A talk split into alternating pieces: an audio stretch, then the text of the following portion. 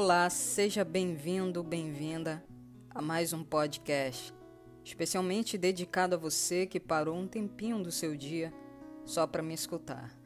Fique à vontade para refletir seus pensamentos no devocional de hoje.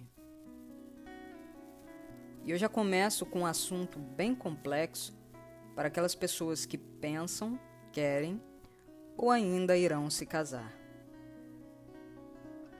Para dar início ao nosso assunto, quero antes citar uma passagem bíblica relacionada ao propósito do nosso tema.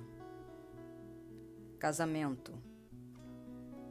Em 1 Coríntios, capítulo 13, versículos 4 ao 7, diz: O amor é paciente, o amor é bondoso, não inveja, não se vangloria, não se orgulha, não maltrata, não procura seus interesses, não se ira facilmente, não guarda rancor. O amor não se alegra com a injustiça, mas se alegra com a verdade. Tudo sofre, tudo crê, tudo espera, tudo suporta. Eu poderia ter citado outros versículos sobre casamento, mas escolhi esse justamente por ser um dos meus favoritos, se é que eu posso dizer assim, e por nitidamente ter relação com o amor de Deus para com a igreja. O casamento foi criado por Deus e trata-se de uma instituição sagrada entre um homem e uma mulher, e que deve ser tratada com respeito e reverência. O segredo para um casamento feliz é convidar que Jesus faça parte do seu relacionamento, para que o casal possa ser usado para a glória de Deus. Sendo assim, uma bênção não somente para o casal, mas também para as outras pessoas. Essa união é uma figura do próprio relacionamento de Deus com o seu povo. Há uma comparação direta entre o amor de Cristo pela igreja e o amor do marido pela sua esposa. O homem e a mulher carregam em si a imagem de Deus e, ao unirem-se no casamento, representam a renúncia do egoísmo assumem um compromisso auto-sacrificial de amarem-se e cuidarem-se um do outro. Tornam-se um com o outro. Nada é especialmente de uma só pessoa, mas de ambos.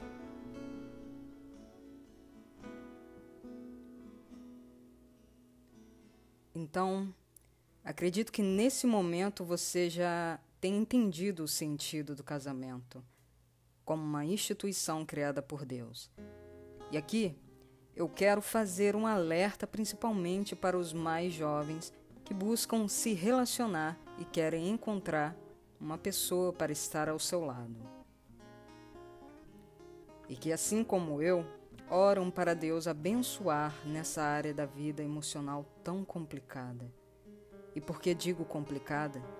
Pois muitas vezes, por falta de compreensão e pelas paixões que cegam o nosso entendimento, somos entrelaçados pela beleza, pelos status sociais, pela fornicação, luxúria e prazeres que alimentam mais a carne do que o espírito.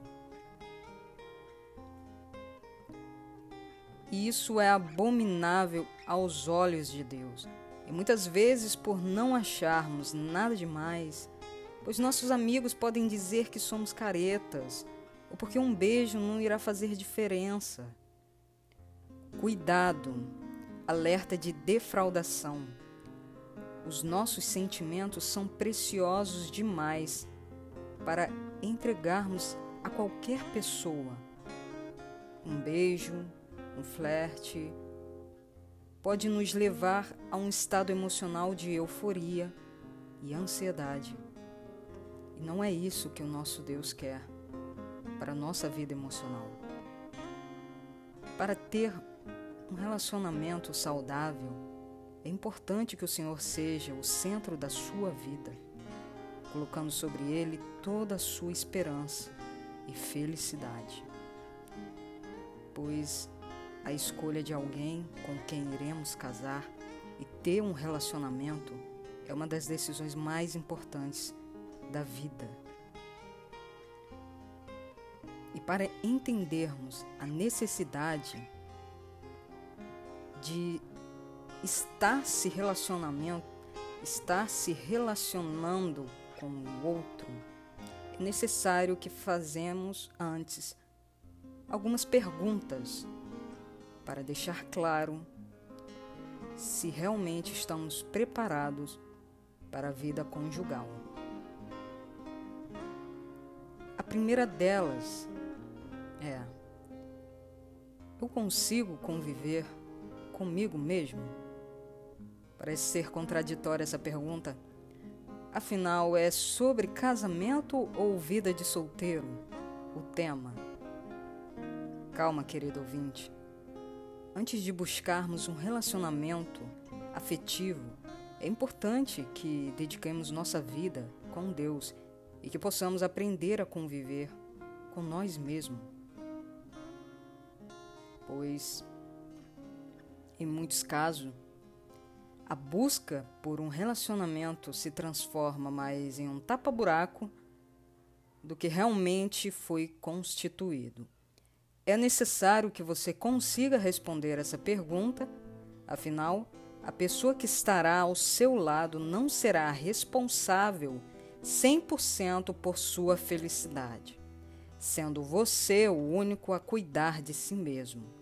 E se por acaso você não se suportar e não conseguir ficar um minuto sequer sozinho, como poderá conviver com a outra pessoa ao seu lado? Não é verdade? Qual a diferença entre amor e paixão? Bom, em um outro episódio eu me dediquei a falar do real sentido de amar alguém. Se você ainda não escutou, eu te convido a escutar o podcast de número 5 para você. O que é o amor? Vai lá, só depois de terminar essa reflexão. Então vamos entender a diferença entre amar alguém e estar apaixonado por alguém. Em primeiro lugar, estar apaixonado é muito bom, mas pode ser muito ruim também, pois ser correspondido pela outra pessoa é algo maravilhoso. Mas e quando você não é correspondido? Aí, meu amigo, você ficará numa bad ou, na pior das hipóteses, na Fred Zone. Se apaixonar é praticamente deixar o sentido do coração falar mais alto do que o da visão. E fica cego, quase que 100%, aos defeitos da outra pessoa e até de si mesmo. Sente tudo pelo outro, menos amor, pois o reconhecimento de amor vem muito depois de se estar apaixonado. O amor só é reconhecido quando entramos no estado que chamamos de rotina. Até porque, quando estamos namorando e apaixonados por alguém, não há rotina.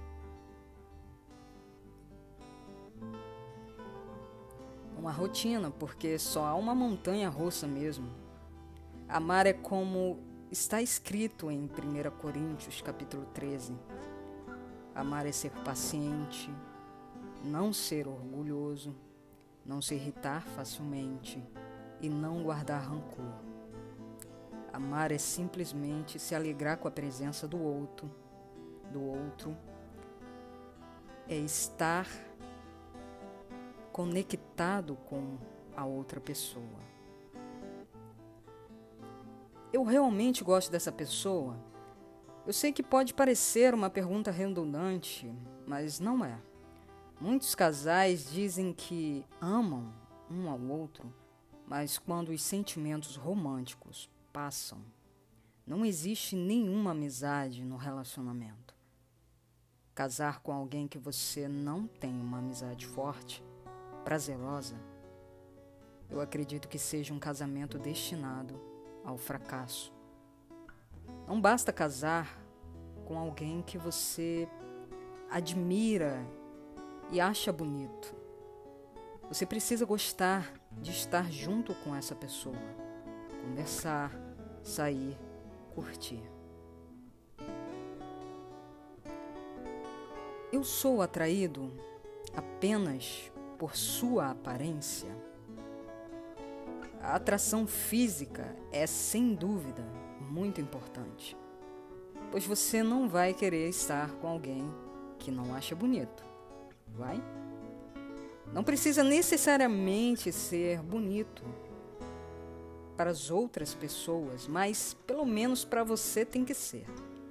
Porém, você deve entender que um dia seus olhos não verão a mesma coisa. Essa gata ou bonitão que você está olhando agora vão parecer muito diferentes em 40 anos. E você precisa ter certeza de que você é atraído por quem a pessoa é e não apenas como ela se parece. Eu quero essa pessoa como pai ou mãe dos meus filhos? Será que eu quero que os meus filhos sejam como essa pessoa? Muitos se iludem querendo arrumar alguém com ótima genética e aparência física para terem filhos bonitos e saudáveis, mas se esquecem de analisar o caráter e o valor, que são o que realmente importa e que fazem a diferença na vida dos filhos. Eu posso ser eu mesmo quando estou perto dessa pessoa? Esta é uma pergunta importantíssima. Se você sente que precisa ser outra pessoa quando está com seu companheiro, então não se case. Nada é mais desgastante do que fingir ser alguém só para agradar o outro. Seu companheiro deve gostar das coisas boas que há em você, mas nunca tentar mudar quem você é. Você pode e deve mudar maus hábitos, mas sua personalidade jamais. Essa pessoa fortalece a minha fé. Como cristãos, eu acredito que o projeto de Deus para o casamento é que o marido e a esposa se unam, colocando Cristo no centro de tudo. Sem ele, não existe fundamento. E com isso, o casamento acabará desmoronando. Você deve casar com alguém que não só compartilha a sua fé, mas também fortaleça a sua fé. Seu cônjuge deve trazer você para mais perto de Jesus e não arrastá-lo para mais longe. Essa pessoa estará comigo em qualquer situação. Vivemos em um mundo onde as pessoas gostam de abandonar qualquer coisa que começa a ficar difícil. Porém, a base de um casamento não são os sentimentos, pois eles mudam com o passar do tempo, mas é o compromisso que nunca muda. Quando você diz sim, você está dizendo para o outro: Eu topo enfrentar qualquer barreira ao seu lado. Eu estarei com você nos altos e baixos da vida. Por isso, analise a reação do seu namorado, namorada, noivo ou noiva, quando a situação apertar e veja se ele ou ela está disposto a ficar com você, haja o que houver.